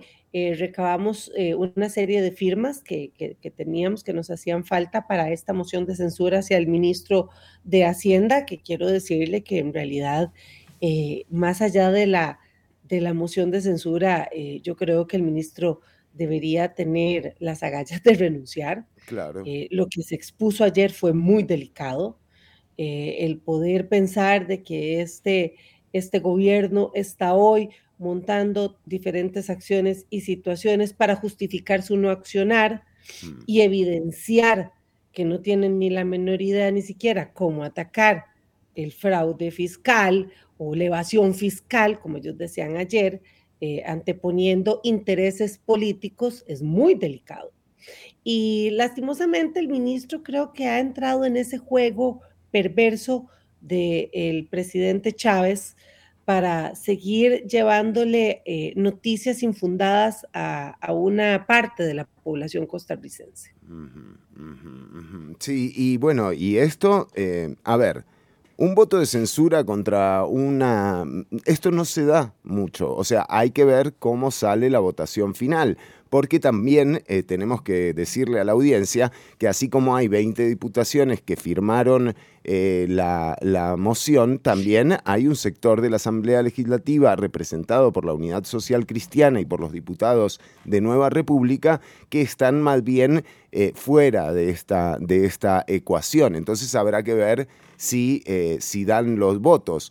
Pero de nuevo, estamos hablando del ministro de Hacienda. O sea, hay proyectos, hay proyectos ya presentados en la Asamblea Legislativa, con 20 votos que piden la censura del señor ministro. Yo diría que el señor ministro ha perdido la confianza de quien en definitiva debería ser su mayor aliado, que es la Asamblea Legislativa. Es curiosísimo, Fernando, eh, desde lo que estás diciendo con respecto al tema de el buscar los votos en una asamblea legislativa eh, muy cambiante, muy eh, con, pensamientos a veces muy disonantes y que para unas situaciones pues sí están de un lado y de pronto vemos ciertos cambios, no hay una lectura clara. estamos generando las consultas técnicas en, la misma asamblea para ver si la votación se requiere de los, de los, perdón, de los 39, eh, votos o si es una, una fracción eh, representativa de las personas, de los diputados y diputadas que nos encontremos. Eso es parte de las consultas que estamos haciendo. Sí creemos importante el poner el precedente de una moción de censura. Recordemos que la, única moción de censura que ha existido en el país la ha tenido el exministro Juan Diego Castro. E, eso, eso también es, es, es un proceso histórico que nosotros como Asamblea Legislativa estaríamos creando en una situación no menos importante, no menos importante. Así que estamos viendo si es o la mayoría calificada de los presentes o requiere algún eh, otra, otra, otra suma que, pudiésemos nosotros pues entender y, dar ese mensaje. Claro, que sea con mayoría simple, ¿no? Eh, igualmente le digo, diputada, esto es un mensaje político, ¿verdad? Y si a esto uno le suma, por ejemplo, yo lo hablaba con los invitados antes y quería, eh, para tampoco quitarle mucho tiempo, porque ustedes son los que están trabajando las, las jornadas extraordinarias, se las pusieron a ustedes, diputada. Eh, pero le quería consultar porque cuando, o sea, cuando uno ve eh, que el gobierno está siendo eh, claramente golpeado por las condenas de la sala cuarta, que hay decisiones que se han tomado en Consejo de Gobierno, o sea, con todo el equipo de trabajo presente, que luego la sala cuarta se trae abajo. Esto también hace que a lo interno se generen un montón de dudas, ¿no es cierto? Porque no es lo mismo firmar la destitución de cuatro eh, miembros de la Junta Directiva de la Caja Costarricense del Seguro Social y que se vayan a que después, cinco, perdón, em, a que después venga un fallo de la sala que dice que lo que firmaste fue ilegal. O sea, en ese punto estamos. Entonces, el gobierno actualmente lo que debería hacer es empezar a tender puentes después de 14 meses de incendiarlos con quienes necesita para gestionar públicamente algo, pero esos puentes existen. No, no, Fernando, no existen. Por el contrario, yo creo que cada vez eh, como lo diría el señor, han sido más minados y dinamitados. Eh, dentro de su show mediático de todos los miércoles, lo que vemos son ataques a cuerpo, ataques personales, chismes. Por primera vez en la vida vemos un presidente metido en chismes y diretes de las Bueno, usted fue, usted fue parte de esos chismes, es increíble. Mm. Diputada, ¿qué sintió usted cuando la mencionó? Eh, aparte sobre una relación, o sea, realmente eh, ¿qué, fue lo que, lo que le pasó a usted por la cabeza cuando sintió ese atropello? Me da mucha pena, me da mucha pena por la democracia y por la clase política de este país. Creo que el discurso anticorrupción que él ha estado llevando desde la campaña eh, se lo ha comido él y, y, sus, y sus diputados o su diputada de gobierno, sin entender que realmente lo que están intentando es generar eh, sus espacios para sus eh, costarricenses con corona. Eh, cuando ingresan en estos, en estos asuntos es porque no tienen mayor criterio que, debatir. Aquí no ha existido un debate real, político, sano, se da por mis posiciones con respecto a jornadas, eso lo tengo clarísimo. Una posición que no es una posición, Fernando, de hoy, Monserrat Ruiz como diputada, es una posición de Monserrat Ruiz de hace cuatro años atrás. O sea, Monserrat Ruiz viene eh, discutiendo el proyecto de jornadas 412 desde hace más de cuatro años, defendiendo las mismas posiciones con los mismos criterios técnicos avalados por organismos internacionales, por nuestra constitución política y por nuestro código laboral. Aquí no hay que inventar el agua tibia, aquí hay intereses reales eh, de personas reales que quieren hoy simplemente pasar la jornada extraordinaria a jornada ordinaria para ahorrarse las horas extra. Aquí vamos a demostrar en la discusión de fondo, una vez terminadas estas más de 700 mociones, que una planilla productiva no necesita una jornada de 12 horas. Ahí yo quiero ver a, aquellos empresarios eh, tan interesados en la producción nacional que van a decir de esto. Lamento profundamente que sea el PIB siempre el indicador de de eh, estilo de vida de los países, porque al final de cuentas nos queda debiendo mucho la rentabilidad social. y ahí también quiero llegar a esto, pues termine infundando a estos políticos antidemocráticos y autoritarios que no solo vemos en, Costa Rica, lo estamos viendo en el contexto del continente. Y esto no es un tema ideológico, esto termina siendo un tema de eh, posicionamiento eh, de aquella disparidad que tanto América Latina como el continente americano ha ido creando alrededor de los últimos 20 años por malas políticas públicas. A mí me duele mucho cuando eh, dicen, hablan de corrupción, porque es muy sencillo señalar la corrupción de otro para montar mi propia corrupción, ¿no? cuando usted ve una diputada oficialista que durante 25 años se sentaba frente a una pantalla de televisión a decirle a los costarricenses lo mal que estaba la política de este país, bla, bla, bla, y que hoy se viene y se encierra con un empresario entre cuatro paredes a doblegarle el brazo para decirle que necesita destruir un medio de comunicación. Eh, yo no sé dónde está realmente eh, el elemento anticorruptivo ahí. No, no, claro. Son muchas cosas las que pasan y que yo creo que los y las costarricenses tienen que empezar a darse cuenta que eh, aquí el sentimiento patriótico no va en torno a la creación de discursos de odio, de polarización y muchísimo menos seguir apostando a ocurrencias y a aquellos nuevos aparecidos eh, con pensamientos déspotas, autoritarios, machistas, y, agresivos, ¿no? Que al final de cuentas, pues Costa Rica no necesita eso. Creo que Costa Rica en estos momentos lo que necesita es a todos los sectores sentados, dialogando, eh, en respuesta a lo que Claramente. decías, no minimizando eh, eh, las discusiones importantes de fondo. Hoy OCDE nos dice claramente el 90% en este caso de la pobreza en Costa Rica está en manos de mujeres en manos de ¿Y a quién afecta, y a quién afecta las jornadas, y a quién afecta las jornadas 4-3, diputadas? A las mujeres, porque bien lo dice la OCDE, más del 90% de las mujeres pobres en Costa Rica no trabajan por dedicarse a las labores de cuido, Fernando.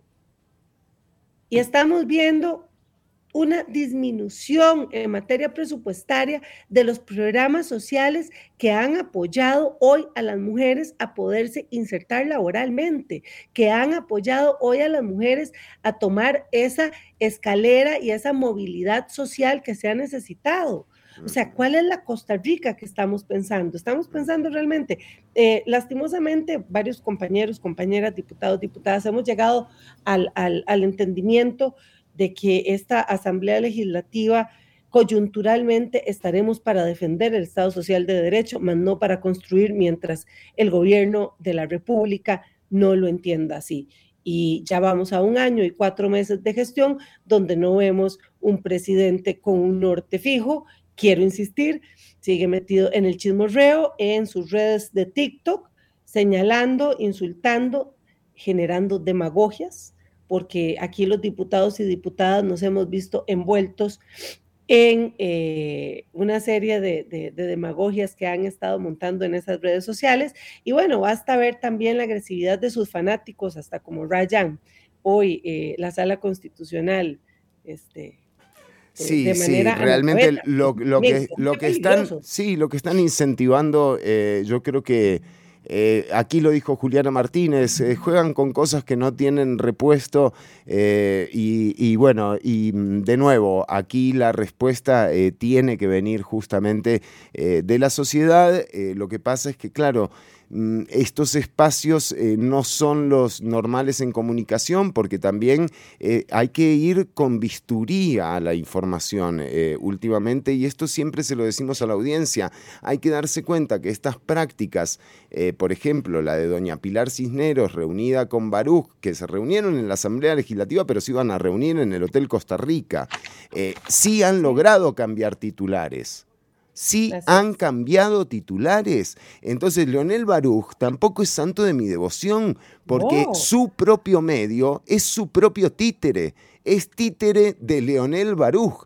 Y esto también tendría que ponernos en autos de lo que está pasando con Canal 7, de lo que está pasando con Canal 6, porque atención querida audiencia, el benemeritazgo a la señora Olga Cosa yo no sé si no será también un premio de esos que habló Leonel Baruch que le iban a dar si publicaba eh, cosas más en favor del gobierno. Así que, de nuevo, seamos muy cuidadosas y muy cuidadosos de cómo, de dónde nos informamos. Hay, que, hay, que, tener la lectura. Los medios de comunicación, la libertad de prensa y la libertad de expresión son necesarios para un país. Eh, en una Costa Rica donde hoy no tenemos un Internet que llegue a, a, a todos los 51 mil kilómetros de Costa Rica. O sea, cuando a mí me hablan de redes sociales, puedo entender que es un muy pequeño mundo y aparte de eso se nos sumó el mundo vietnamita que también ingresó a Costa Rica últimamente y que probablemente para ellos son las jornadas de 12, de 12 horas, ¿verdad? Sí, trabajan 16 Eso- si querés. Es- e- exacto, esa- bueno, tal vez más, porque recordemos que hay Sí, bueno, ciertas no, pero sí, no nos metamos, pero, pero sí, sí, totalmente. Ajá, eh, no podemos perder de, de- de la mano que este medio, Fernando, el- la radio, la Claro. televisión cumplen un papel importante, fundamental y de muchísima responsabilidad para informar adecuadamente a la población. Hoy el sentido democrático, patriótico, cívico de la educación en torno a poder construir un país, porque la política es eso, Fernando. No podemos seguir pensando que la política es de corruptos, que la política es mala. No, No, la no, no. política es buena. Aquí hemos fallado en escoger políticos y políticas. Claro, y de última, es, es, un, es una articulación la política, o sea, ni siquiera es buena o mala, o sea, el punto es que tiene que ser una articulación eh, para mejorar la calidad de vida de las personas. Y de nuevo, eh, más allá de que uno pueda creer que el modelo es uno u otro, eh, lo que uno ve aquí es que no hay política pública. O sea, yo invito realmente a la gente que, que apoya a la gestión de gobierno a que nos indiquen cuál es la verdadera gestión de gobierno, porque hasta el momento lo único que vemos es como la carta de intenciones al niño, ¿me entendés? Son como No, la- no. Las No, no, no. fantasías de Chávez. Por ejemplo, y vemos fideicomisos finiquitar, por Sí. ejemplo, yo que soy de Naranjo, estoy durando, Fernando, dos horas y media en llegar a la Asamblea Legislativa. Se está construyendo una zona franca en Occidente, maravilloso, maravilloso. La inversión eh, eh, extranjera ha traído grandes beneficios para zonas Claro, pero alejadas tienen que entrar y salir de ahí, tienen que entrar y Eh, salir pero, de ahí. Pero no existen medidas de contención para entender que viajamos 40 mil personas de Palmares, San Ramón, Naranjo, Zarcero, San Carlos, a San José a trabajar. Bueno, y una y denuncia, una denuncia de la NAME esta semana en torno a la carretera San Ramón, una denuncia gravísima eh, de la NAME. eh.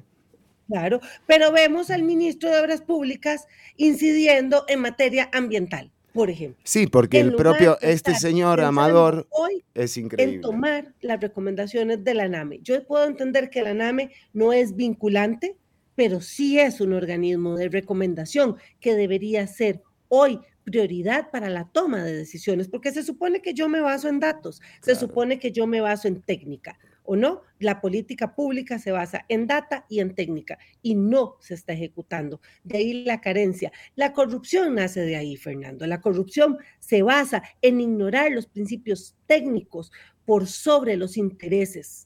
Y eso es lamentable. Y yo creo que eso es lo que está pasando en Costa Rica. Y no todos los políticos que estamos hoy aquí somos corruptos. Y no todos vinimos a esta posición para generar espacios de intereses personales. Aquí habemos políticos y políticas que queremos hacer una gran diferencia para nuestro país y que no nos vamos a dejar embaucar por eh, los troles agresivos que nos, que, que, por ejemplo, ya ahora yo me baño en aceite y me encanta, porque creo que eso me, me da muchísima publicidad. Claro, no, además hay algo, hay algo eh, muy loco con el tema este de si, si son troles, si no son troles. Bueno, al final no importa, eh, realmente la gente se expresa de la forma que sea. Eh, pero hay un, hay un gran tema cada vez que te citan, por ejemplo, diciéndote cualquier barbaridad, que es que te ayudan a romper los algoritmos, que en definitiva es. eso es lo que yo quiero como comunicador. O sea, yo no quiero estar charlando toda la vida con gente con la que estoy de acuerdo. Justamente lo que estoy buscando es contradicción, es eh, entender que hay otras y otros que también tienen realidades distintas y necesidades diferentes y que en la medida en la que no invitemos a esa gente a construir la sociedad, vamos a seguir viviendo eh, en este deterioro constan- constante de las condiciones de vida. Y en serio, es, eso es gravísimo. Así es. Así es. Además, Fernando, yo creo que es importante que las, las y los costarricenses entendamos los roles de los políticos en sus diferentes poderes. El rol del poder ejecutivo, de los ministros, de su eh, presidente, del presidente de la República, es muy diferente al rol que tiene un diputado o una diputada en esta Asamblea Legislativa. Eso es importante. Cuando yo decido participar en un espacio político de Asamblea Legislativa y ponemos a otra persona, estamos en las mismas condiciones, porque también eso es otro, eso es otro tema, porque también aquí existen políticos con corona, dicen ellos, ¿verdad? Ahora resulta que ser adulta mayor o adulto mayor eh, este, eh, dignifica más los criterios eh, no fundamentados que los de una persona diputada más joven. Creo que eso es importante. No, no, no, la, la, estupidez no caduca con los años, diputada. Así es. Es así. Hay gente muy grande, muy tonta, hay gente muy joven, muy inteligente y muy tonta también. Así es, así es. Entonces, bueno, eh, yo esperaría, eh, yéndome, por ejemplo, a, lo que pasó ahora con la resolución de la sala cuarta, que entendamos de la sala constitucional que los costarricenses entendamos que en Costa Rica existen poderes de la República que deben ser respetados, que hay una constitución política maravillosa creada por hombres, mujeres visionarios de hace más de 75 años que bloquearon este país para cualquier eh, eh, nuevo, nuevo ocurrente, eh, bien llegado, que decidió hacer de nuestra Costa Rica lo que él quisiera. Así que yo, yo me quedo con ese aspecto, seguiremos, seguiremos, nos quedan tres años tanto al Ejecutivo como al Legislativo. Aquí no se pueden creer eh, insostenibles en eso, ¿verdad? Aquí todos tenemos la fecha de vencimiento de Tetraprica aquí del 2026. Así que aquí, aquí es trabajar fuertemente por lo que se sostenga nuestro Estado Social de Derecho. Hay muchos retos, hay muchísimas oportunidades. Hoy mi compañero también eh, de la otra bancada del PUS, eh, Felipe, muchacho joven, extraordinario, con mucho futuro, lo dijo claramente, empiecen a hacer en lugar de estar siempre a la defensiva. Yo nunca he visto en lo que tengo a lo largo de mi carrera profesional y, de, y de enlace en materia política, un partido de gobierno, una fracción de gobierno que rete a otras fracciones. No, no, Ayer eh, vimos a un diputado de la República, de la fracción oficialista, amenazando a otro de sus compañeros. Sí, no, no, no. no, no es, eso, es, lamentable. Es increíble. Eh, pero, pero bueno, eh, no, tampoco, digamos, podemos volver de esto, podemos rescatar esto. El gobierno también puede rectificar, porque no me imagino un gobierno que quiera que los próximos tres años sean como estos primeros 14, 16 meses. O sea, eh, no, no han logrado nada. Entonces, algo vas a tener que hacer, ¿viste? Para terminar el 2026, digamos, más o menos, más o menos, aunque sea. Eh, diputada. esperemos, que, esperemos, que, así sea. Yo, yo creo todavía en que la esperanza es lo único, es lo último que sale de esa caja de Pandora y está ahí guardada. Yo esperaría realmente eh, que este gobierno de la República entienda lo que necesita el país después de años de mucho pesar. Claro. Porque el cambio le costó muy caro a Costa Rica. el cambio le costó muy, muy caro a Costa Rica. Tenemos eh, la mayor tasa de desigualdad, la mayor tasa de desempleo, la o sea, estamos siendo hoy rating en todo lo que Costa Rica. todo lo malo, es impresionante. Eh, eh, estamos hablando hasta, estamos hasta desvalidando políticas migratorias donde hoy éramos vanguardia, donde hace unos años éramos vanguardia. Estamos teniendo discursos xenófonos que nunca Costa Rica había tenido.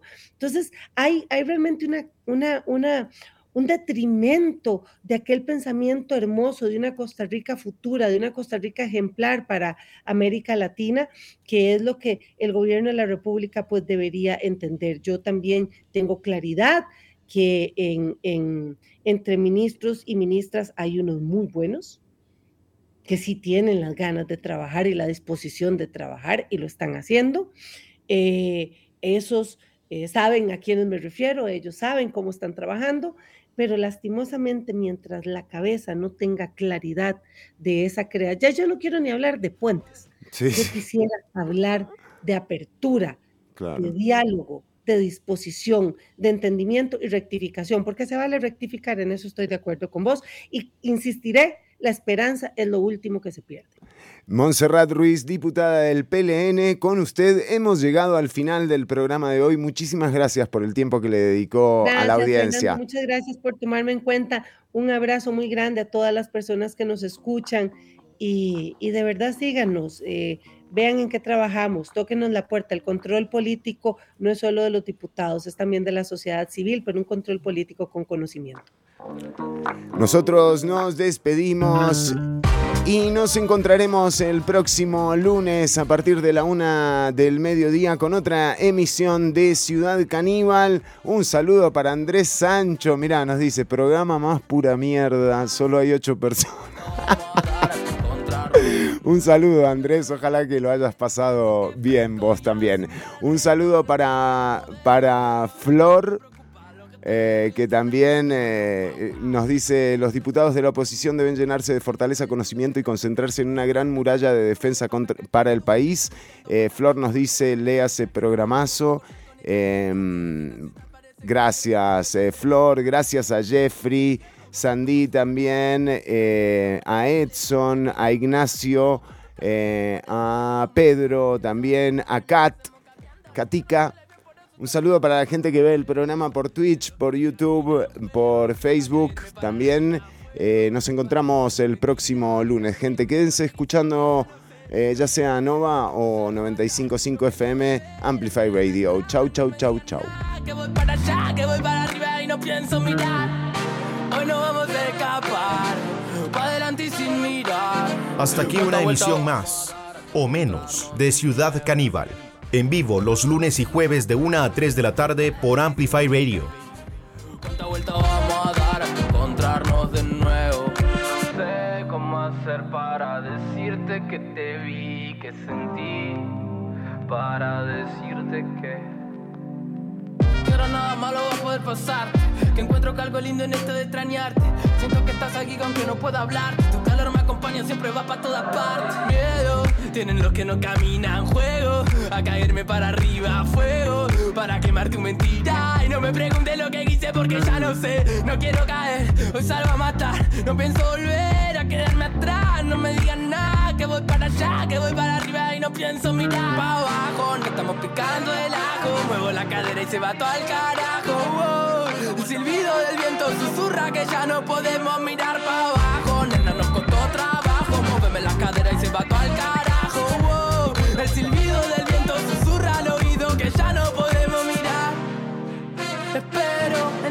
que hacen el mar y el cielo. Sereno, hay tiempo para que se nos derritan los hielos.